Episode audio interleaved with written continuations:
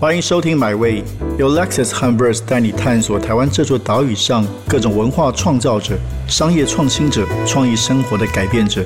让我们系好安全带，前往最动听的文化故事，一起 Experience Amazing。好，欢迎收听今天的买位。那在这个月，我们的主题是因为金马奖，所以做的是金马电影之月。然后呢，我们采访了不同的这个，包括明星像张孝全，然后的最佳女主角的爆花。那今天呢，啊，很特别采访一位大家觉得是幕后的，但是台湾这几年在幕后非常杰出的一位工作者是严正清。那他的身份是视觉特效总监的导演，其实获得过很多的，包括金钟奖。也甚至是今年哦，以电视剧《斯卡罗》获得五十七届金钟奖视觉特效奖。那这次金马奖呢，他也以《黑的教育》这部电影入围最佳视觉效果。我们欢迎郑清来到现场。你好，哦，哎，铁哥好，我是阿青，就大家都叫阿青。阿青好，阿青，阿青你好。哎，你到底获了几次啊？哎，金钟嘛，金钟金马加起来这个，呃，金钟两次，对对对对，然后金马一次。金钟就是一把青跟斯卡罗是都是跟曹导合作，对对，都跟曹导合作。对我跟曹导也算小熟了。那金马就是去年的月老，是是是。哇，这个有点夸张哎！又是说连续这个两年又金马又金钟。呃，对，就刚好，因为之前我们就同时做月老跟斯卡罗，刚好都这两年刚好露出就播放嘛，所以大爆发哦。呃，好像算是这样。那所以这次入围有什么感觉？还是没感觉？嗯，这次入围其实。有蛮意外的，因为因为我们其实我们刚峰就我们公司其实每年对对对，就是我们运气还不错，每年都有一部还蛮有空间发挥的作品可以做。那今年本来最有空间，其实一部叫《民雄鬼屋》的电影，对，然后但就最后对对，最后最后其实被看见的是《黑的教育》，其实是蛮蛮意外。如果对还没有，可能很多朋友没有看过《黑的教育》，你可以讲一下这个片以及你们在里面所扮演的角色。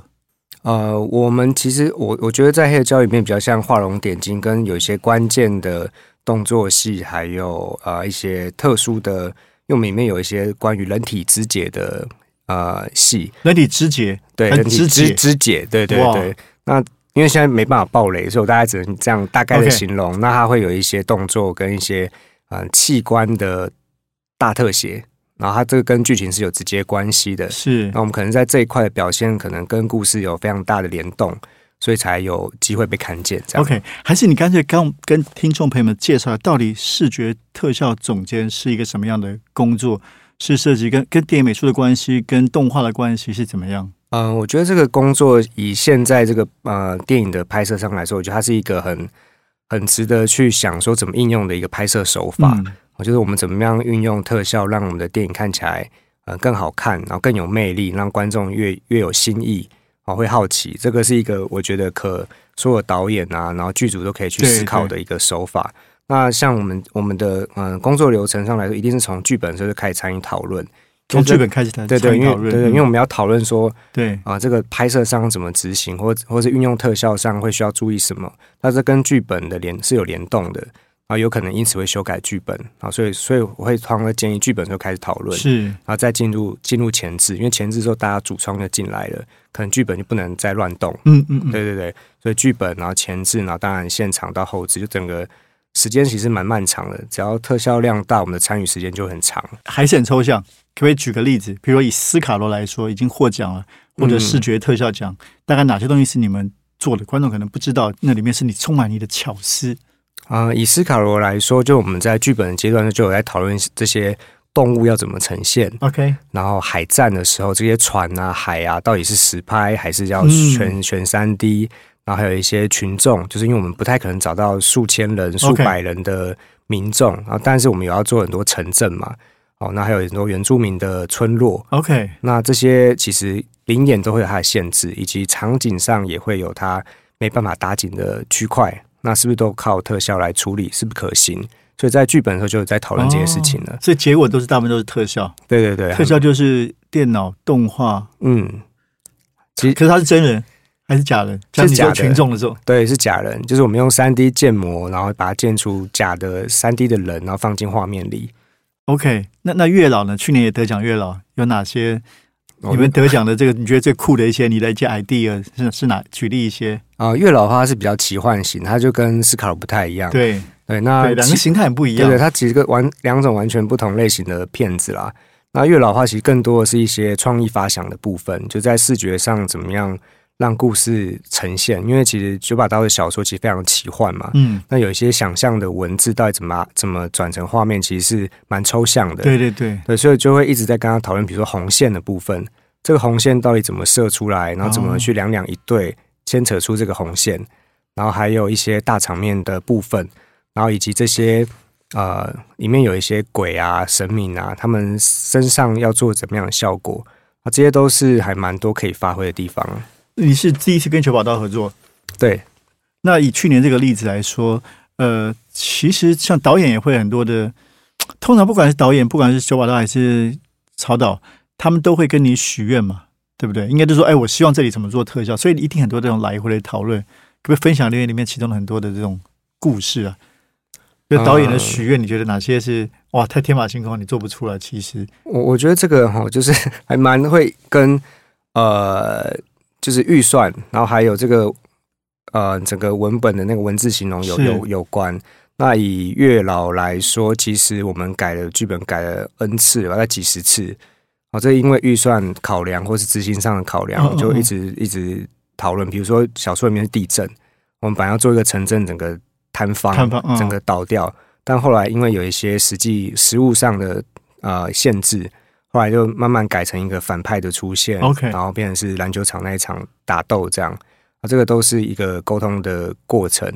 然后当然导演的，我觉得九把刀特别是因为他自己就是编剧，他自己小说家，所以他是改这个非常快。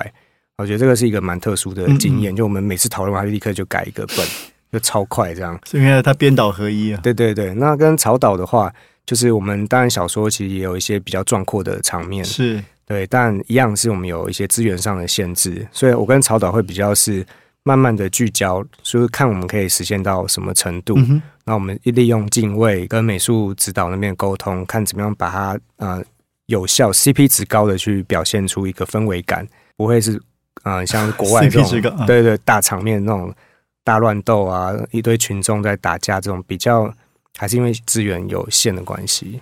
呃，其实我我觉得你刚跟跟你这样一聊，对我来说有蛮大的观念上的一些启发。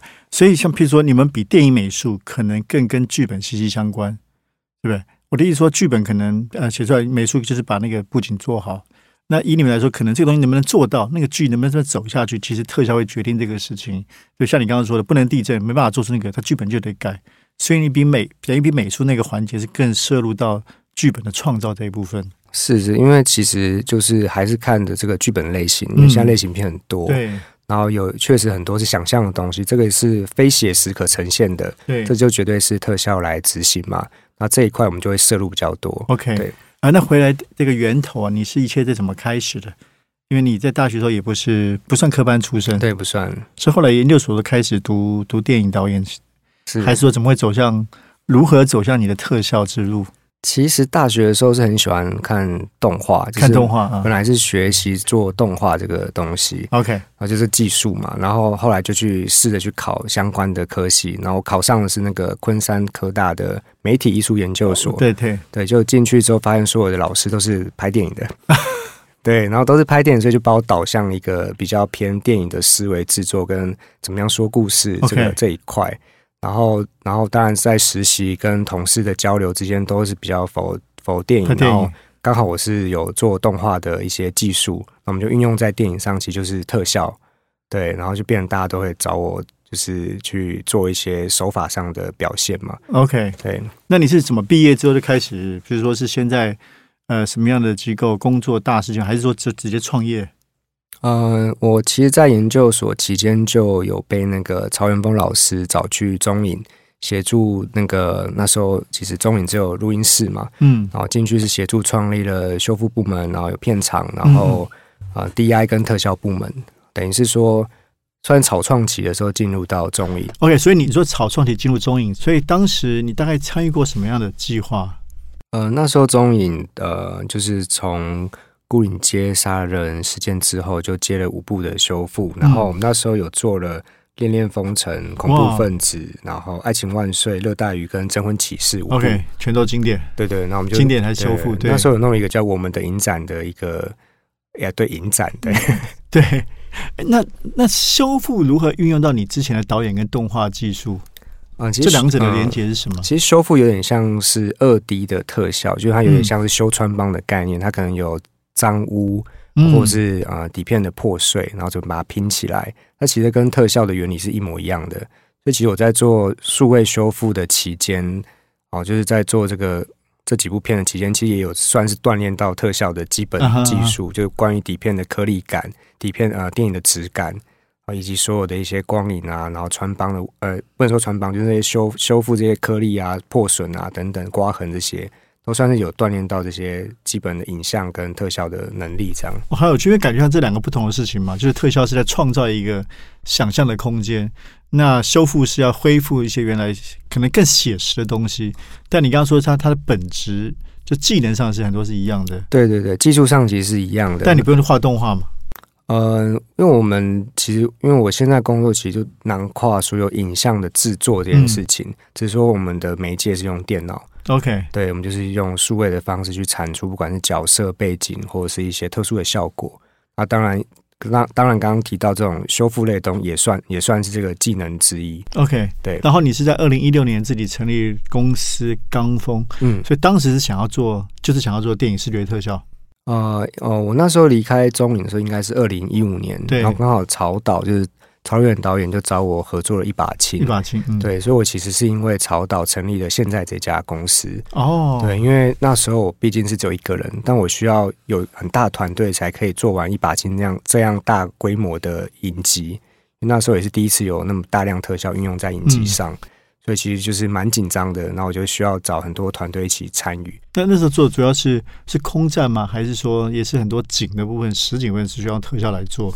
其实就是空战是主要的，那当然场景也是蛮多的。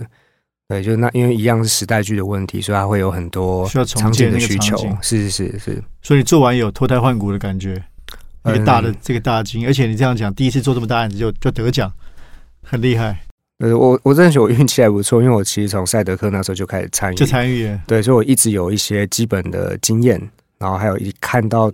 很多前辈的他们的制作的方式跟观念等等，然后当一把青的时候，有点像是在应用，是，然后然后实实践一些我的一些理念跟做法吧，对，所以这个这那个应该做了之后就有得奖嘛，也应该被注意到，所以有越来越多的这样的邀请合作。就就红了，就我讲白话。其实其实一把青，因为我们得奖是美术设计，是哦。那我会觉得这很不踏实啊！我会觉得这一切都是因为许哥就美术指导大方跟曹导的提拔，我才一起被挂在美术上。嗯，所以我也一直没有去特别提我拿过一把青的金钟奖。对，然后反而是应该说得奖之后，我并没有去做任何的宣传或什么，我还是。但业界起码知道你这个，对，知道有这个人或这个团队。那然后当然，因为中影的经验，其实是认识了不少的制片跟导演。然后大家也算是口碑口耳相传，会就还是陆续会找我协助拍电影之类的。哎，这个这件事情为什么让你着迷啊？包括一开始或者一路上就做所谓电影数位特效这件事情，对你来说是这个最最迷人的地方在哪里？你要选择这样的创作的。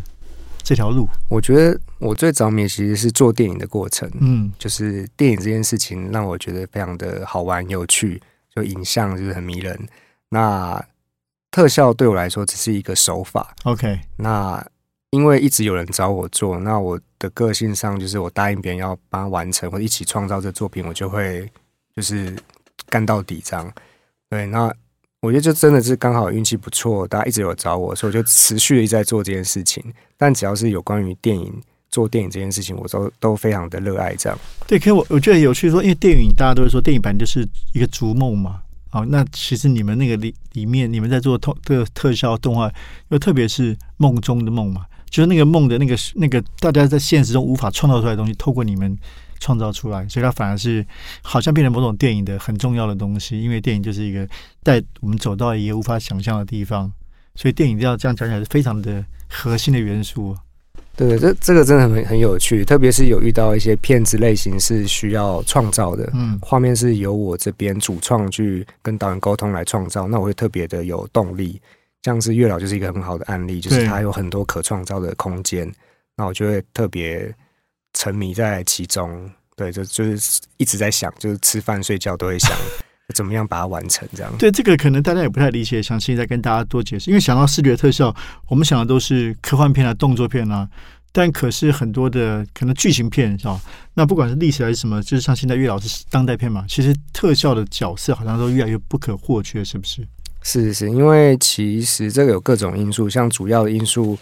呃，或许就是大家对于画面的要求又更高了。然后像拍摄上，其实我们现在呃摄影规格可能是四 K 以上，那我们现在观看的条件也都越来越好。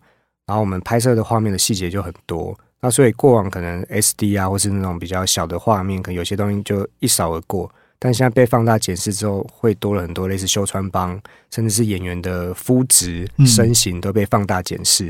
然后这些，所以变成是一般的像连文艺片。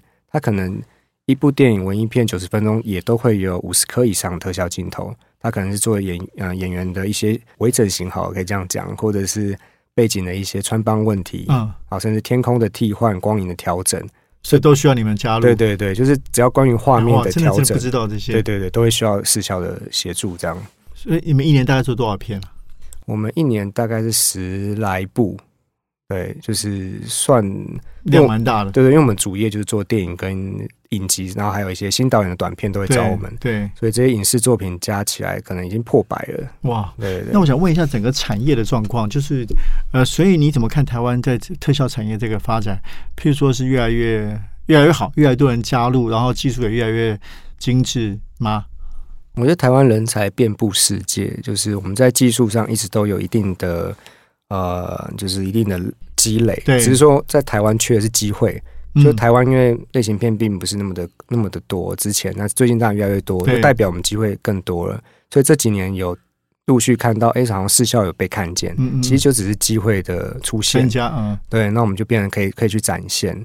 然后我们其实最大问题应该是人才啦，就是因为现在。视效的人才其实是在全世界竞争的，嗯嗯嗯，对。然后台湾有很多人就留在台湾，但是是接国外的工作啊，因为我们可以远端工作了，所以我们人才是非常难找。嗯，所以我们一直都觉得台湾的能力不俗，我们缺的是机会跟资源。最大影响还是我们国片市场不够不够大，生产也不够。对对对。那如果我们的市场够大，作品一直持续产出，我觉得这一定会越来越好，会被看见。这样对，像譬如说，大家都说啊，这个当然好莱坞走的很前面，然后这些年像像韩国发展的，你怎么看？大家觉得韩国发展很好，台湾好像一直辛苦追赶，是这样吗？呃，我觉得我们更没有在追赶，我们就是很分散啊。像韩国，其实他们民族性很强，他们就是很努力，他们花了十几二十年努力的集中，对集体。团体战，然后把台把韩国影视撑到这个程度。但台湾就像我刚刚说，我们是遍布世界，我们都是打个人战，个人分片在世界各地，但我们并没有聚集在一起做同一个目标。嗯嗯嗯，对。然后这件事情是我觉得是两边最大的差别，能力不输，但为什么韩国是集体战？就是我知道大家常这样讲，是因为呃，譬如说，他可能是因为。公司是少数大公司，所以可以集体。因为如果都很小的话，也不一定嘛。所以是因为产业结构的关系吗？还是真的是民族性，大家会一起打架不竞争？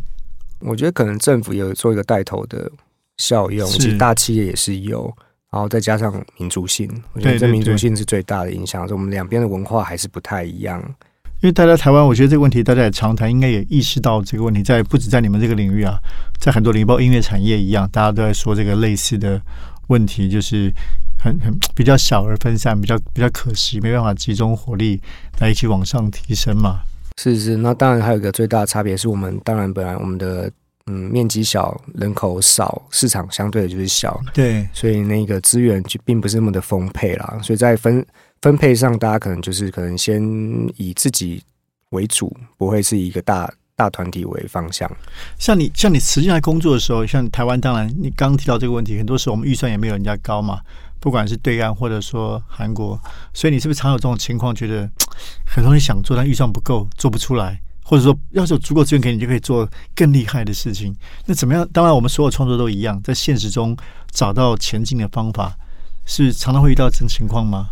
嗯，基本上每个案子都会遇到，每个案子都遇到。对对，我们因为我们自己啊，就会觉得每个案子都想要找一个亮点，嗯，找一个呃想发挥的地方。每部片都是，那只只不过说每一部片它能给的资源都不一样。对，那当有时候看到一部片真的好想要去把它做到更好的时候，其实就会跟啊制片方导演那边做一个拉扯，就希望他在资源的分配比例上能给我们更多一点，就是就有种互相说服的一个过程。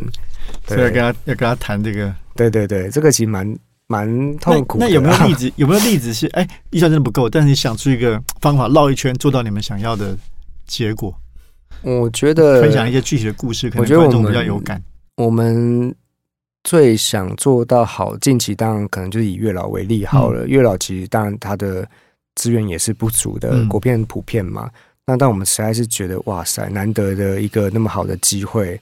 那么好的舞台一定要好好表现。那我觉得我个人上来说，就是我用了很多方式啊，找了很多伙伴，就是用说服或是用各种方式打动大家，让大家呃在啊可接受的条件下，大家一起把这个作品做到更好。这有点像是制片要找团队，然后所以你是说付他们比较少的钱，他们愿意为你卖命？呃，对，也可以，也可以这样 这样说。那就比如说，我可能没办法找很资深的大师等级的。伙伴加入，但我可能会找比较是 junior 的，然后我们用一个互相，比如说我啊，算是边训练边把东西做好，但时间会拉比较长。对，对他必须要付出的时间成本比较高，但他可以学到比较更好的技术能力，然后以及有更好的经验。但我付出的成本会少一点，是类似这种方法让作品更好，这样。所以像你这一行，技术应该是蛮重要的，包括科技的进步。所以对你们来说，随时会必须掌握新的科技嘛，包括电脑或其他方面的软体啊这些，这个是非常本质性的，就是核心的问题，是不是？是是，我们我们会一定会遇到两个问题，一个就硬体，一个跟软体。对对，那硬体上，因为电脑科技的进步，它会每年都在更新，像显卡每年在更新，就会影响到我们的所谓的 render 的速度。哦，那这会影响到修改次数。嗯，我们如果 render 的越快，我们可能可以看到成品越越对，那个时间会越简短嘛，就可以修改次数越多，成品的品质可能会更好。OK，对，大概是这个逻辑。那硬体是这个状况，那软体的话，同样的啊，它会一直在进步，然后它的呃做法或者能能做出的效果会一直在调整。那我们每年都得一直在追这些东西，对对，不然会跟不上，因为这个。特效真的是全世界一起在进步跟观看在成长的。是好，那最后一两个问题，那你还想做什么？因为一些自己很想象中，因为你们是创造梦想的人嘛，有没有一些你自己很想啊？这可能还没有一些机会，可是在你梦中一直想、希望中一直想做一些搭一个场景，做一个奇幻的东西，有这样的东西吗？嗯，我们如果以团队有人想做历史的、做科技的、各种的。我自己会觉得很希望台湾会有一些嗯大场面的动作戏吧，就是我觉得动作片是一个蛮想挑战的动作跟特效的结合，然后大场面的动作片，对对对，就是比较难的一些动作场面的呃执行或者是拍摄手法的表现。那还有科幻也是一个，因为科幻其实是台湾最少的对台湾几乎没有的类型。然后是在台湾可以做出怎么样的科幻题材？而是重科幻，不是轻科幻。怎么跟大家解释一下？对，轻科幻可能只是一些产品一些加强，然后可能是一些可能近十年或是近二十年这种科技科技的演变而已。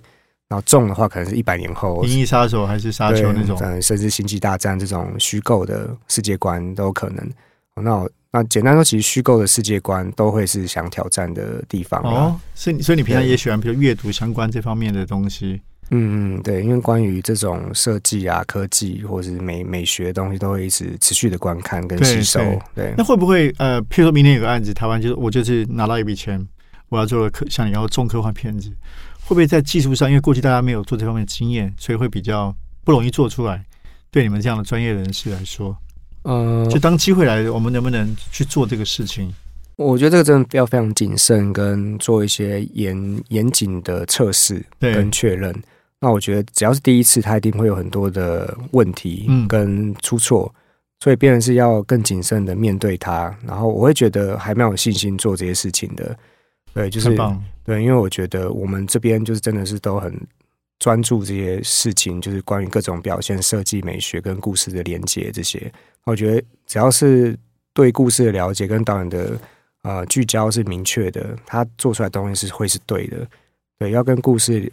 扣的非常紧，然后设定啊等等的这些都会比较有帮助。就最怕是那种做出来它可能很漂亮，但跟故事无关。嗯嗯嗯，对，那这个就没有道理的东西，就会让这个不成立。对，那你会想拍自己的电影吗？呃，未来是一定会的，因为我就是很喜欢做电影嘛。那我觉得现阶段我会先把这块顾好，那可能几年后有机会就是再往再往对就像包括 Netflix 前一阵子那些呃关于科技那些动画短片嘛，比如《爱恨机器人》那些，感觉上是非常适合你们做发挥的。它有嗯它有动画技术，有很多奇幻的对未来世界的思考。嗯，我觉得这些他们其实蛮哲学的啦，就是、对对对啊，就有很深刻的思考在里面对，面。就有一些暗讽或者是一些明示的都有。对，对，我觉得那是非常好的一些短短题材。是，对，所以我就觉得，只要关于故事啊，关于这种都很有非常有兴趣去去做。你你有做演唱会吗？没有没有，因为感觉像演唱会，台湾也越来越多很厉害的特效或动画，嗯就加入演唱会的元素。是是是，对这个这真的是都台湾其实真的是蛮蛮多元发展的。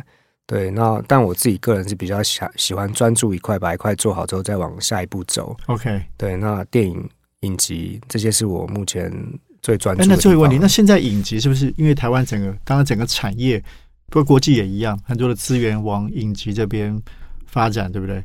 那嗯包括影集所拍摄的规格、投资都不一定属于电影，所以在你的工作也是会这样吗？会越来越偏很多影集这边的会越来越多工作的项目吗？嗯，对，近期确实影集的邀约比较多。，对，那其实影集的制作规格比电影还高。